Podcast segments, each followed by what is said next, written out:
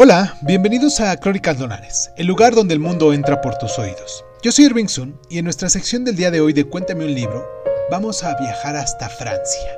Esta Francia de la vuelta al mundo en 80 días, de Julio Verne. Comenzamos.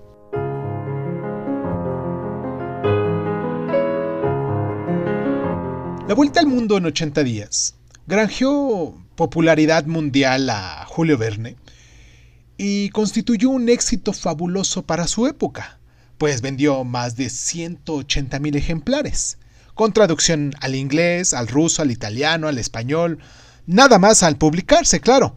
El tema del libro causó sensación. Tras cruzar una apuesta con los miembros del Reform Club, Phineas Frog, un inglés rico y excéntrico que vive como recluso, se juega toda su fortuna a que es capaz de dar la vuelta al mundo en 80 días. La historia va más o menos así. Acompañado por su criado, Picaporte, emprende un viaje que le lleva en primer lugar al Suez y a continuación eh, conoce toda una serie de personajes, los indios crueles, una compañía de acróbatas japoneses, pieles rojas Sioux, etc. Gran parte de la riqueza y poesía de esta novela depende del antagonismo entre Frogs y Picaporte.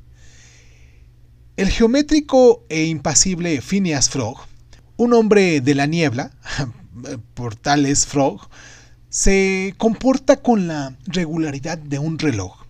Y para quien el mundo se reduce a usos horarios de 24 horas, contrasta con el sentimental y alegre Picaporte, quien siempre simpatiza con los lugares y los personajes que se van conociendo.